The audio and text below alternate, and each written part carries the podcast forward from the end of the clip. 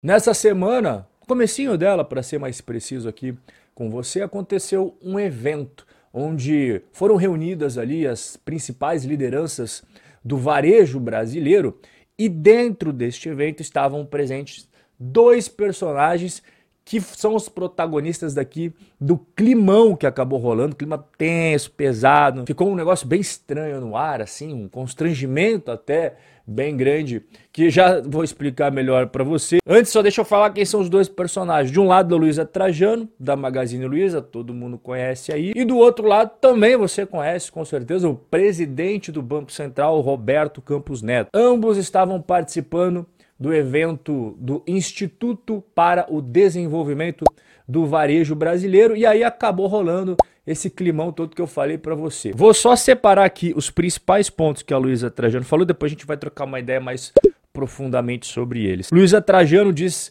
ter ligado mais de 20 vezes para o Campos Neto e que ligará mais 30 se o juro não cair. E aqui eles até relatam algo que você pode depois conferir nos vídeos. Eu só não vou botar o vídeo aqui por causa que tem direitos autorais, essas coisas assim, mas depois você procura nas redes sociais e encontra facilmente esse vídeo. E eu concordo com o que o pessoal do Estadão falou aqui, né? O presidente do Banco Central ficou constrangido e depois riu das falas da empresária, mas pelo que eu percebi, é uma risada meio. Não é aquela risada gostosa que você dá, que você realmente tá achando graça das coisas. Sabe aquela coisa meio constrangida, aquela coisa meio sorriso amarelo? Foi nesse estilo aí. Dona da Magazine Luiza aciona botão vermelho e admite.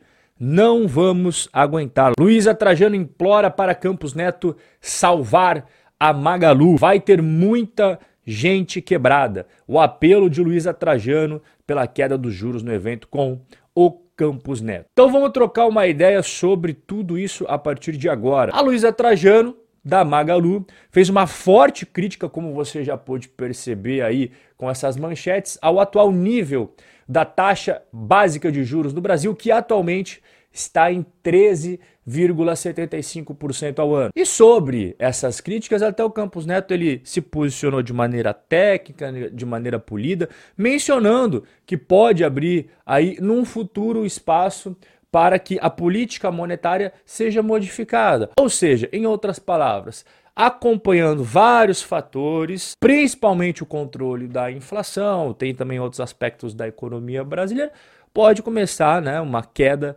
gradativa, uma queda passinho por passinho da taxa Selic. Só que ele não deu indicativos quando vai existir essa redução da taxa de juros e também a intensidade das quedas. Ele até mencionou ali, apesar dele ser o presidente, também tem outras pessoas que são responsáveis aí pela política monetária. E a Luísa Trajano, ela acabou sendo mais incisiva batendo de frente com o Roberto Campos Neto nesse evento, que estava cheio de gente ali assistindo. A nossa realidade é diferente. O varejo puxa tudo, a indústria, a construção.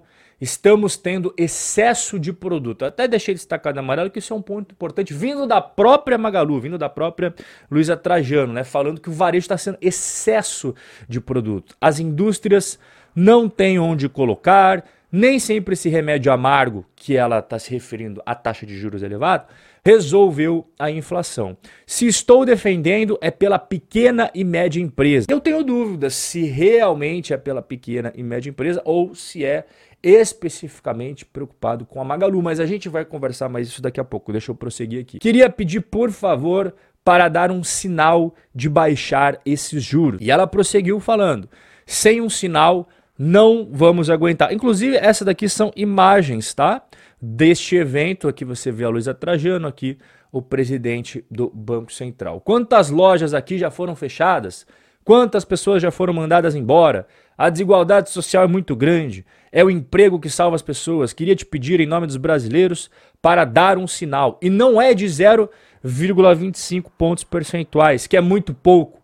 Precisamos de mais. Então ela acabou colocando o cara contra a parede num evento público, né? É uma situação meio desconfortável. Dá para entender porque o Roberto Campos não estava se sentindo confortável, porque ele estava dando respostas técnicas, estava sendo polido e a Luísa Trajano colocando ele contra a parede, inclusive falando, né, pô, se você for abaixar, não pode ser só 0,25 pontos, tem que ser muito mais. O Campos Neto, para finalizar a participação, ele respondeu que voltaria nesse evento em 2024 e em 2024 iria ser feita uma avaliação olhando retrospectivamente e que essa avaliação seria positiva. Então, ele diz que lá no futuro as pessoas vão olhar para o que foi feito agora e falar, pô, foi um trabalho muito bom. Só que a Luísa Trajano já emendou logo de cara, nem esperou ele terminar de falar, ela já falou, ó, bom, até lá muitas empresas já vão estar quebradas. O motivo da insistência da Luísa Trajano, né, a dona da Magalu, sobre o corte da taxa de juros, a taxa Selic, o setor varejista como um todo, e aí você pode botar dentro com certeza a Magalu, dependem muito do crédito. Tá? Elas dependem muito de financiamentos, de empréstimo para as pessoas. Então, quando o crédito ele está barato, acaba acontecendo o quê? As pessoas acabam gastando mais, consumindo mais, obviamente comprando mais na Magalu. Só que com a Selic alta, as famílias elas têm dificuldade no acesso ao crédito. Né? Os juros dos parcelamentos acabam ficando mais altos e você tem um pezinho no freio. Um não, né? Dois pés de uma vez só no pedal do freio. Isso acaba resultando no que? Na diminuição do consumo, o que por sua vez afeta diretamente a receita dessas empresas, elas vão vender menos e consecutivamente afeta a lucratividade. Além disso daí, você tem outro ponto muito importante, que as empresas varejistas do Brasil possuem dívidas. E as dívidas, elas acabam ficando mais caras com o aumento da taxa Selic. Ela sempre tem que estar tá pegando dívida para girar o modelo de negócios, capital de giro e até para fazer investimentos de longo prazo dentro da companhia. E você sabe, para emprestar dinheiro tem um custo do dinheiro. Então, quando a taxa Selic está quase em 14%, acaba ficando caro. Ou seja, a empresa acaba gastando boa parte ali dos seus resultados operacionais para poder pagar juros para os bancos ou juros de debêntures, caso a empresa tenha emitido debênture. E a minha grande dúvida aqui, se ela realmente está preocupada com os pequenos e os médios, preocupado com a população ou se está mais preocupado com a situação da Magalu, é justamente pelos números recentes da Magalu. Né? Se você pegar o último resultado que foi divulgado, ou seja, dos três primeiros meses de 2023, a Magalu teve alta de 142% do prejuízo. Então o prejuízo bateu em 391 milhões de reais. Isso daqui, ó, são os três primeiros meses de 2023. Aqui são os três últimos meses de 2022.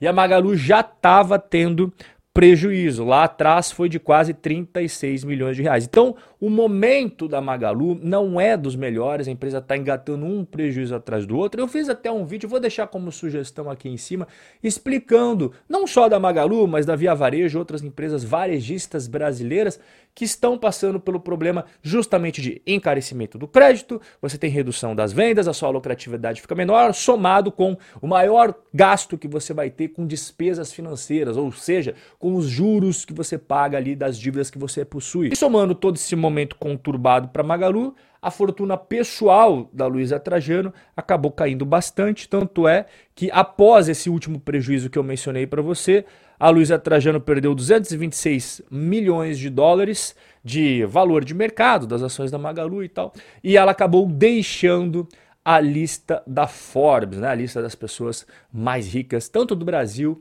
quanto do mundo. Quero saber aqui embaixo nos comentários o que, que você acha dessa pressão pública que a Luísa Trajano está fazendo contra o Banco Central, mais precisamente direcionado à figura da, do presidente do Banco Central, Roberto Campos Neto. E eu e você vamos trocar uma ideia no nosso próximo bate-papo. Um forte abraço e até a próxima.